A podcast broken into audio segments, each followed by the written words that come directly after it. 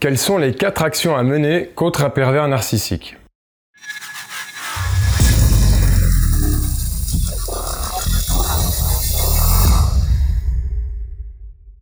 Bonjour à toi, je suis Bruno Bartoli et je te souhaite la bienvenue sur ce nouveau podcast. En premier lieu, comme tu le sais, euh, lorsque je parlerai de BAD, il s'agira du pervers narcissique qui pourrit ta vie. J'explique d'ailleurs dans ma formation sur l'influence et la manipulation pourquoi j'ai choisi ce prénom. Allez, Partons dès maintenant sur ce que tu dois faire et ne pas faire lorsque tu croises la route du pervers narcissique ou de tout autre type de manipulateur.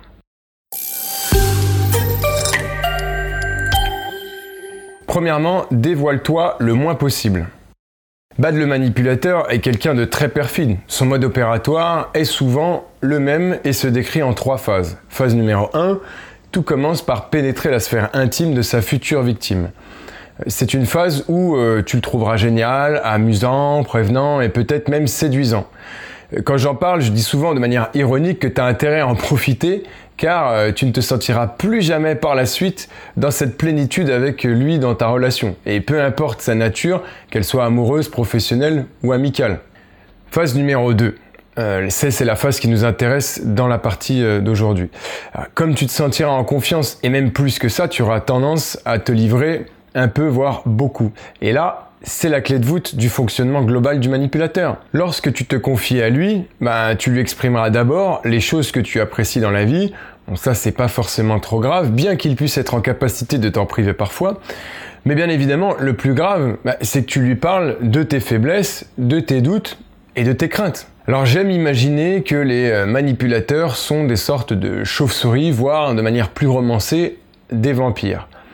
Ils vivent donc aux dépens du sang de leur victime. En l'occurrence, ici, ce n'est pas du sang dont ils ont besoin, mais euh, de tous tes doutes, tes craintes, tes faiblesses, et en fait tout ce qui peut te faire souffrir, tout simplement. Et la phase numéro 3, c'est donc parti pour la douche écossaise. Alors je ne sais pas si tu connais euh, ce principe utilisé en cure thermale et qui alterne l'eau chaude et l'eau froide. Alors peut-être que dans les ben, ça procure des bienfaits, mais je peux te dire que lorsque c'est Bad qui l'utilise pour te déstabiliser, c'est beaucoup moins agréable. Maintenant qu'il connaît tes leviers, il n'a plus qu'à les actionner et appuyer là où ça fait mal. Souvent, la victime reste proche malgré tout de son bourreau car bah, elle apprécie vraiment les moments où euh, tout redevient simple et sans prise de tête. Finalement, elle consent à subir des sévices car elle sait que de temps en temps, elle retrouvera euh, le bas des débuts, celui qui lui a fait du bien à l'âme. C'est donc une forme de résignation consentie. Alors tu l'auras évidemment compris au travers de cette explication du mode opératoire général de tout manipulateur, la clé de voûte, et c'est pour cette raison que je l'ai mis en point numéro 1, c'est de ne pas te dévoiler à ces pervers narcissiques, machiavéliques, harceleurs ou psychopathes. En tout cas, pas trop vite et surtout pas trop en profondeur. Alors là, tu pourrais me dire, ouais, bah il est sympa de nous dire ça, mais au début, on ne sait pas que c'est un manipulateur. Comment faire? Tu sais qu'avec moi, il n'y a pas de problème, il n'y a que des solutions. Donc j'ai réalisé plusieurs podcasts qui te permettent d'identifier dès le début les potentiels manipulateurs et je te les mets d'ailleurs en lien dans ce podcast-là. Deuxièmement, le laisser parler.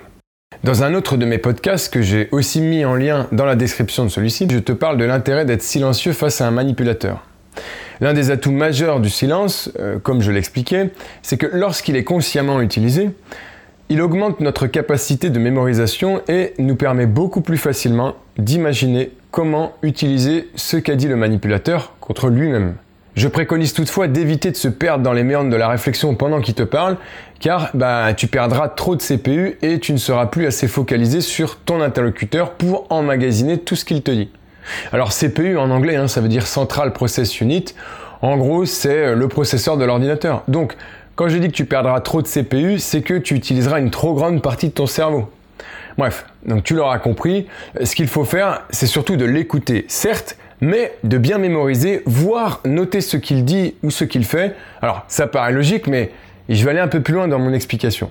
En général, les manipulateurs essayent de se montrer sous leur meilleur jour. Mais comme ils sont ce qu'ils sont, bah, en réalité, ils mentent et ils trichent forcément. L'objectif d'être attentif à leurs paroles, et surtout de réussir à trouver des actes ou des paroles contradictoires que tu pourrais donc utiliser pour dévoiler au grand jour la réelle personnalité de Bad. Autre intérêt de le laisser parler sans réagir, c'est aussi que quelque part, Bad ne se méfiera pas de toi. Comme je te l'ai dit, la plupart du temps, les pervers narcissiques et autres manipulateurs ont une haute estime d'eux-mêmes, et le fait que tu les écoutes attentivement, bah, c'est une forme de don de toi qu'ils les flattent car tu donnes quelque chose et tu leur parais dévoué. Donc tu passes sous les radars. Ils ne penseront pas forcément que tu vas leur causer des problèmes. Ils se disent juste qu'ils ont réussi à exercer leur emprise sur toi et que tu es acquis à leur cause, alors qu'en fait, il n'en est strictement rien. Troisièmement, adopter un comportement dans la juste mesure. Pour continuer sur l'expression être en dessous des radars, l'objectif lorsque tu es obligé de composer avec un pervers narcissique ou tout autre manipulateur de ton entourage, eh, c'est de le mettre à bonne distance, ni trop près, ni trop loin. Trop près, il envahira ton espace et euh, sera trop présent dans ton quotidien. Trop loin, il se, il se méfiera et il aura donc tendance à mener des actions contre toi dans ton dos. Ce que je viens de te dire pourrait paraître contraire à ce que je peux te conseiller sur euh, d'autres podcasts, voire même au sein de ma formation dédiée à l'influence et la manipulation, car souvent la fuite, bah, c'est ce qu'il y a de plus simple. Mais là, je parle du cas de figure où tu es obligé de vivre à côté du manipulateur, tout simplement bah, parce que c'est un membre de ta famille, je sais pas, parce qu'il fait partie de ton groupe d'amis, euh, parce qu'il fait des études avec toi, parce qu'il est dans ton club de sport ou parce qu'il travaille dans la même entreprise que toi. Il y a tout un tas de raisons. Il est vrai que la fuite est la solution simple, mais elle, ne traite pas forcément le problème en profondeur et surtout, bah, tout le monde ne peut pas non plus euh, changer euh, sa vie pour échapper à un manipulateur. En fait, ça dépend de sa dangerosité et du niveau de nuisance qu'il est capable de générer. L'idée, effectivement, c'est d'être proche, enfin, à une distance respectable pour que tu arrives à faire en sorte qu'il ne t'identifie pas comme une cible potentielle. Je te mettrai aussi en lien dans la description de ce podcast celui que j'ai réalisé sur les critères qui font de toi la très probable future proie de Bad, le manipulateur. Alors comme je te l'ai dit, ne sois pas trop loin. Euh, bah, en fait, je m'explique. Quand je dis ça, ce n'est pas une question de distance au premier degré, hein, mais plus dans ta façon de t'adresser à lui. En fait, il ne faut pas qu'il sente du dédain, de la défiance ou du mépris. Sinon, la guerre est déclarée. Certains diront que c'est une guerre méritée, mais tu sais, un bon général de guerre ne s'engage que dans des batailles qui en valent la peine. Il ne perd pas des soldats et de l'énergie pour un but totalement inutile. Quatrièmement, ne réagis jamais à chaud. Lorsque Bad use de ses pouvoirs pour te nuire, ce qu'il recherche en bon vampire de ton âme, euh, ben, c'est de te voir souffrir. Mais pour qu'il puisse jouir de ta souffrance ou des doutes ou autres sentiments néfastes qu'il aura pu créer en toi, bah, il faut bien que tu les extériorises. Sinon, bah, il ne peut pas les voir et donc il ne peut pas ni s'en nourrir ni s'en réjouir. Voici évidemment la première raison pour laquelle il est vraiment déconseillé de réagir à chaud. C'est que ça lui ferait trop plaisir en fait, tout simplement. D'ailleurs, dans toute relation humaine, ce n'est pas forcément bon de réagir à chaud. En fait, la réaction à chaud, euh, c'est souvent une manifestation spontanée d'un sentiment fort qui nous envahit à l'instant T. Mais dans 99% des cas, ce n'est pas la meilleure réaction à avoir, car souvent, avec un peu de recul, en réfléchissant bien à tous les paramètres, on aurait changé notre manière d'agir. Et oui, réagir à chaud, c'est un peu comme si on t'exposait à un problème de maths, par exemple, et que directement, dès que le professeur aurait fini de l'énoncer, bim, tu donnes la première réponse qui te passe par la tête, de manière impulsive sans rien poser à l'écrit, sans résoudre aucune équation. Bah, c'est sûr à 99% que tu vas te planter, c'est évident.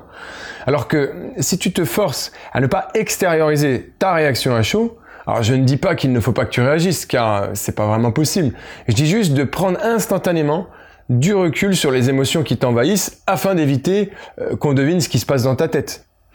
En fait, l'objectif, c'est que tu laisses passer ce moment pour revenir dessus à froid et de manière plus posée, afin de prendre cette fois-ci tous les éléments en compte pour avoir plus de chances d'opter pour la meilleure décision. Donc la deuxième raison pour laquelle il est encore plus important de maîtriser ses réactions à chaud face à un pervers narcissique ou à un harceleur ou un machiavélique ou tout autre psychopathe, bah, c'est que tu vas forcément laisser sortir des choses qu'il pourra utiliser contre toi par la suite. Alors que si tu te poses avant de lui montrer ta réaction, il te sera plus possible d'imaginer comment Bad pourrait utiliser ce que tu vas lui dire contre toi. ce qui t'évitera donc souvent beaucoup de problèmes.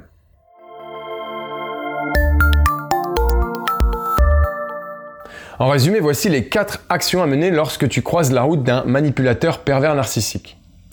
Premièrement, dévoile-toi le moins possible. Pas de bras, pas de chocolat. Si le manipulateur n'a pas d'informations sur toi, euh, il ne pourra pas exercer son emprise. Deuxièmement, le laisser parler. Tu lui paraîtras donc à l'écoute, comme déjà acquis à sa cause, te faisant donc sortir de sa cible, et tu emmagasineras surtout des informations que tu pourras réutiliser plus tard contre lui si nécessaire. Troisièmement, adopter un comportement dans la juste mesure. Si tu dois composer avec un pervers narcissique, euh, que tu ne peux pas tout simplement fuir, ne sois ni trop près ni trop loin. Quatrièmement, ne réagis pas à chaud. La réaction à chaud donnera forcément des munitions au manipulateur, pervers narcissique, qu'il saura utiliser contre toi pour exercer son emprise. Donc réfléchis toujours aux conséquences de ce que tu t'apprêtes à lui dire.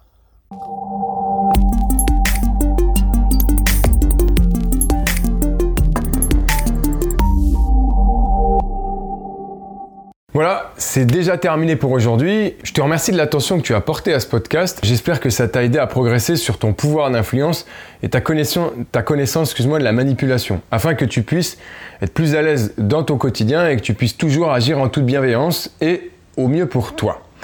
Si tu souhaites en savoir plus sur comment augmenter ton pouvoir d'influence et déjouer les pièges des manipulateurs, euh, qu'ils soient pervers narcissiques ou qu'ils aient une autre forme, je t'invite à cliquer sur le lien qui apparaît dans la description de ce podcast, juste là en dessous. Et je te propose donc une formation de plus d'une heure, 100% gratuite, qui te permettra donc, comme je te le disais, d'augmenter ton pouvoir d'influence dans le but d'obtenir jusqu'à 4 fois plus facilement ce que tu souhaites de tes interlocuteurs et aussi de savoir comment réagir face à tous les types de manipulateurs qui souhaiteraient exercer leur emprise malveillante sur toi. Donc dès que tu auras renseigné ton mail, je t'enverrai 4 vidéos de formation sur 4 jours donc une par jour. Bon allez, on se retrouve donc tout de suite de l'autre côté. Encore merci et à très vite. Ciao